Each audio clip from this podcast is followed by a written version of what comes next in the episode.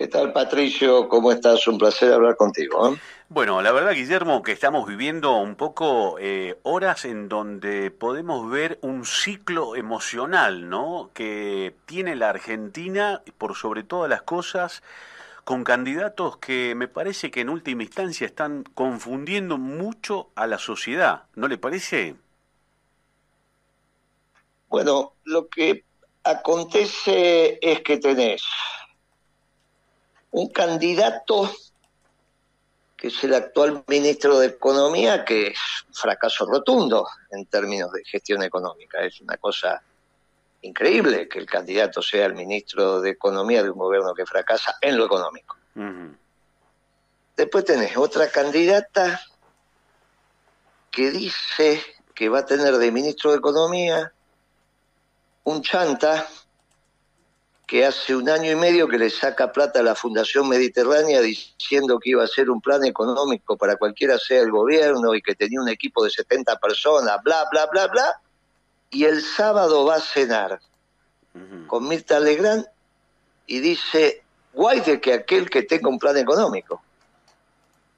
Un chanta, un chanta, pero un chantapufi del estilo Fidel Pinto. Vivió de arriba durante un año y medio engañando a todos estos pibes de la Fundación Mediterránea que le, pagaron para que viva de UPA y no hizo nada y nunca verificaron si estaba haciendo algo. Hace, o sea, Guillermo, quiero Guillermo pensar lo que puede estar, eh, eh, cómo puede estar Pagani ahora con la plata que puso. O sea, teniendo a alguien que le dice que hacía algo y que lo estafó.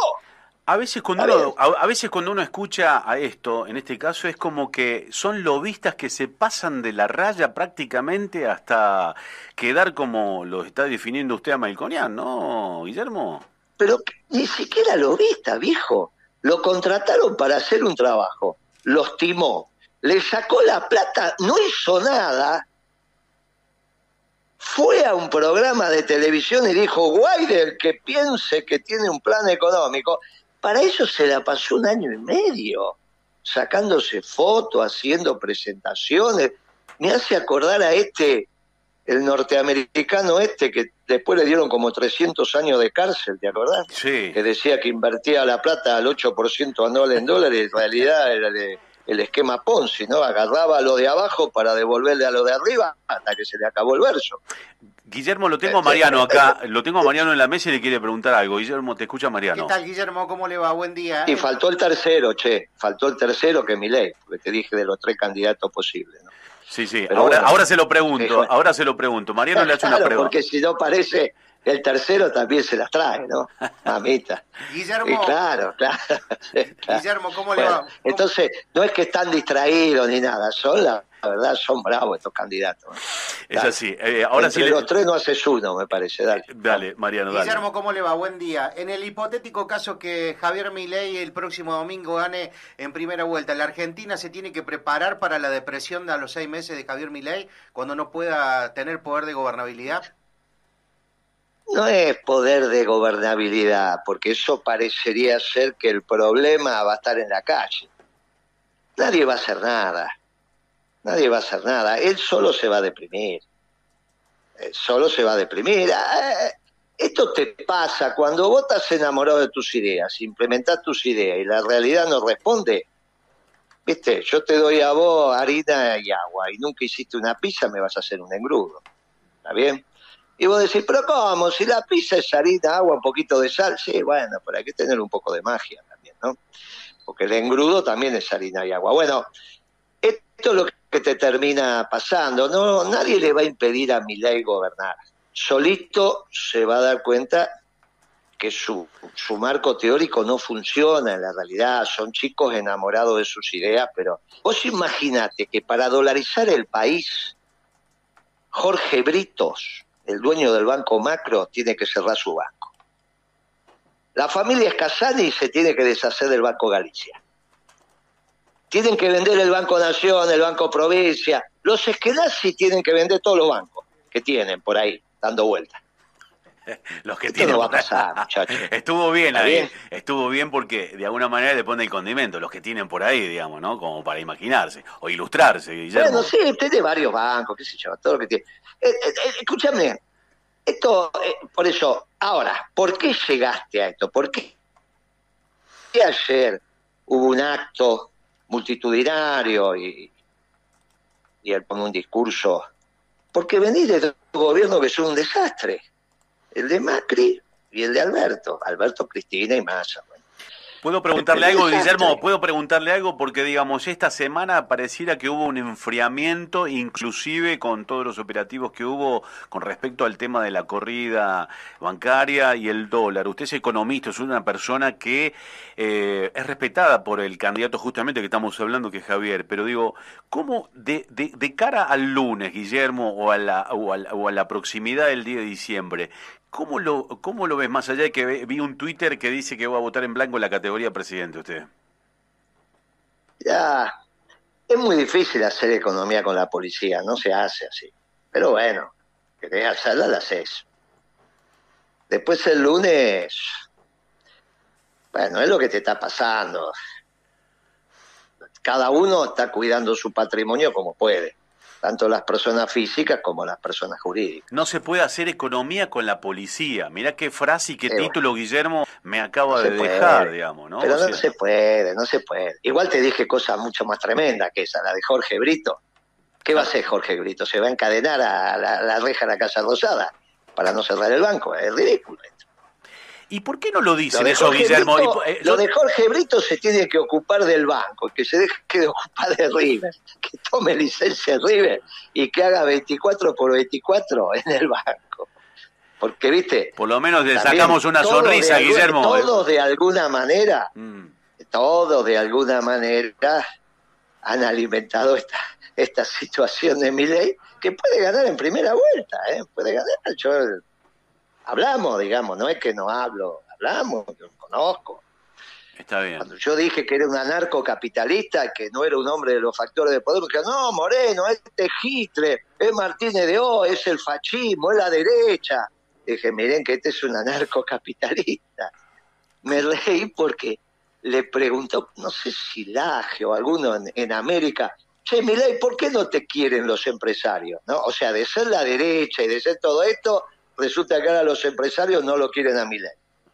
Y Milei le contesta, porque los empresarios están acostumbrados a ganar plata sin trabajar. Es una, es una declaración. Eh, eh, o sea, es una, es una declaración argentina, bien argento. Bueno, el tema es cuántos votos ganó con esa declaración. Claro. Qué bueno, es que se la dejan picando al pibe. O sea, es el estuvo estuvo afuera, por eso outsider, estuvo en la línea del banco eh, mucho tiempo, le dejaron entrar y hace este tipo de, declaraciones y obviamente. el pibe, y el pibe cada vez tiene más votos. Claro. Porque si vos, te, vos escuché esa declaración, decís yo lo voto a él. ¿Está bien? Claro, es la verdad. bueno, bueno, se tienen que hacer, bueno, por eso. Nosotros, humildemente, dijimos que este gobierno iba a fracasar en el momento que Cristina lo eligió, ya dije todo lo que tenía que decir sobre Alberto Fernández, llegaste al final del camino y seguramente algo va a pasar el domingo. Ahora, si es un gobierno que viene con estas características, va a ser un gobierno breve. Eh, Entonces lo que tenés que hacer es pensar cuál es la solución que puede tener el pueblo argentino. Y no hay otra que un peronismo organizado, no esta porquería de gobierno socialdemócrata. ¿eh? Ahora pregunto, pregunto Guillermo. que... al gobierno de la Alianza. Esto no fue peronismo. Un gobierno peronista, como el de la década ganada. Sí. Eh, quiero aprovechar los minutos, sabemos que tenés eh, obligaciones, Guillermo, pero digo, Massa tuvo la oportunidad, desde que lo eligieron ministro de Economía, de cambiar el rumbo, ¿no? Pero no lo hizo ahora. Eh, dijiste, no puedo votar a alguien que aumentó el precio de los alimentos, pero también, no obstante, Macri eh, lo diferenció del actual un poco de, de, Alberto Fernández porque, digamos, hay, hay, hay como un balancín entre quien le baja y le sube el precio de los alimentos a la gente, ¿no? Está, estás en esa línea, Guillermo, vos, ¿no? Mira, siempre, ¿cómo, ¿cómo caracteriza su gobierno gorila? Cuando le saca la comida a la boca al pueblo. Entonces, ¿cómo se la saca? Y aumentando el precio. Lo hizo Macri y ahora lo hizo Massa. Hubiese tenido la posibilidad, tuvo, cuando asumió de ministro, pero incluso cuando perdió las elecciones las PASO, Se lo dije a su esposa, mire, tienen 15 días para bajar el precio de los alimentos básicos, nadie pide el lomo, está bien, ni nadie pide el aceite de oliva, estás pidiendo el mezcla, estás pidiendo el asado, estás pidiendo el queso rallado, no el queso brie, ¿viste? Todo el mundo sabe cuando va a hablar de los alimentos, de qué alimentos habla. Sí, primera necesidad, primera necesidad, sí. Pero bueno, el alimento básico, lo que vos abrir a la sede y lo tenés, hermano. ¿Cuántas latas de vos de exquisiteces premium tenés en tu alacena? Dejate de broma. ¿Quién va, quién va a manejar el...? Voy a tu casa, abro la alacena y ¿qué tenés? El arena, el arroz, el azúcar, la lata de arveja, la lata de tomate, los fideos secos. Va a abrir la heladera y ¿qué tenés? Un pedazo de, de, de, de ¿viste? No es que tenés el lomo ahí, un pedazo de roast tenés una paleta, tenés un poco de asado. Queso mantecoso, el cuartero, lo tenés ahí. Lo pero déjate de probar, todo, el mundo sabe de lo que hablamos. Sí. Cualquiera que está escuchando ahí, si vos tenés la comida cara, no tenés mercado interno. Porque el trabajador inexorablemente tiene que comprar la comida, sino de qué va a vivir, cómo sobrevive. Y no, si no le queda una moneda para ir a la peluquería, para comprarse una camisa, para pagar la cuota del auto, para darse un gusto, para ir a la ferretería y comprar el taladro que le hace falta, no hay mercado interno. No es que uno es caprichoso. Si vos tenés la comida cara, no hay mercado interno. Kisilov, podrá, tener el, tener el supermercado que vende un poco más. Hablando de vas a ver si te conseguir oferta, pero todos los demás están de brazo cruzado. Eh, bueno, listo. Guillermo, la última. ¿Kisilov siguió un poco el plan económico que hizo Macri y después Alberto en lo que provincia? Eh, no, eh, un gobernador no hace economía. Dicen que tienen ministro de Economía porque le quieren poner ese nombre. Ministro de Economía es como comandante en jefe de, de la Fuerza Armada. Hay uno solo. Porque la política económica no la puede hacer una provincia, para eso somos un país. Lo que tienen es un secretario de Hacienda. Bien, así que ¿qué, ¿qué política económica va a ser? ¿Quién va a manejar el peronismo, Guillermo? Todo ¿Quién este lío lo arrancó, uh lo arrancó todo este lío cuando devaluó. Ahora, responsable de la política económica en este desastre de Alberto no es, no le puede echar la culpa. En todo caso, le podés decir que no dijo lo que tenía que decir. Claro. Y se sentaba a sacarse fotito y toda esa pavada, y lo último que dijo es, me que gana de ponerme la boina, que imagino yo que la boina estaba inaugurando un Ateneo radical, tiene que ser la boina blanca de los radicales. Claro, Igual, sí, sí, sí, igual decir, bueno, mira, que qué responsabilidad puede tener eh, como gobernador. Así que la verdad. a ese lo voy a votar. ¿Quién va a manejar, ¿quién, va a manejar el, peronismo, Guillermo, por lo que me estás diciendo? No, no lo sé, no lo sé. Ustedes tienen un pibe ahí interesante, el gobernador. ¿eh? Es interesante el gobernador. ¿Yarlora decís? ¿Yarlora? ¿Yarlora? Sí, sí, sí. Bueno, el otro no es joven. el, otro, el otro tiene una historia que uno respeta Después en el debate dijo cosas que no correspondían, que le iba a dar a la oposición el manejo del Banco Central. Yo no sé cómo dice esa cosa. La verdad que si vos le vas a dar a la oposición el manejo del Banco Central, no te presentes. Claro. Lo único que falta es que la oposición va a trabajar para que vos tengas un, buen gobierno. Y si te va a hacer caso la oposición a lo que vos pensás, no es oposición. Por eso hay, hay cosas que se dicen que yo, esto no lo estudiaron, no lo pensaron, no lo dijeron, no se, no se tomaron un café para planificar. Pero bueno, hay que respetarle la trayectoria. ¿Le, gusta Yarzora, Guillermo? ¿Le gusta Yarzora con el pensamiento que tiene? No lo conozco, no lo conozco, pero las declaraciones que le escuché me resultaron muy interesantes. Un muchacho joven, me parece que tiene un futuro, tiene que salir a la cancha y jugar, ¿viste? Pero eh, me parece que tiene un futuro interesante. El intendente también de, de Córdoba que eligieron es un médico, que a ese sí lo escuché en un reportaje, me llamó la atención la verdad que... ¿Crees, Guillermo, que se puede hacer, digamos, de, del Estado con un dirigente del interior que tenga convicciones en función del peronismo, hablando en cuanto a las igualdades y en cuanto a los equilibrios, digamos, de, la, de las decisiones? Creo que se viene una historia interesante en el peronismo y tiene que venir rápido. En Santa Cruz ganó un pibe muy interesante también, jovencito, cuarenta y pico de años, dirigente sindical, guapo, bien, me gusta.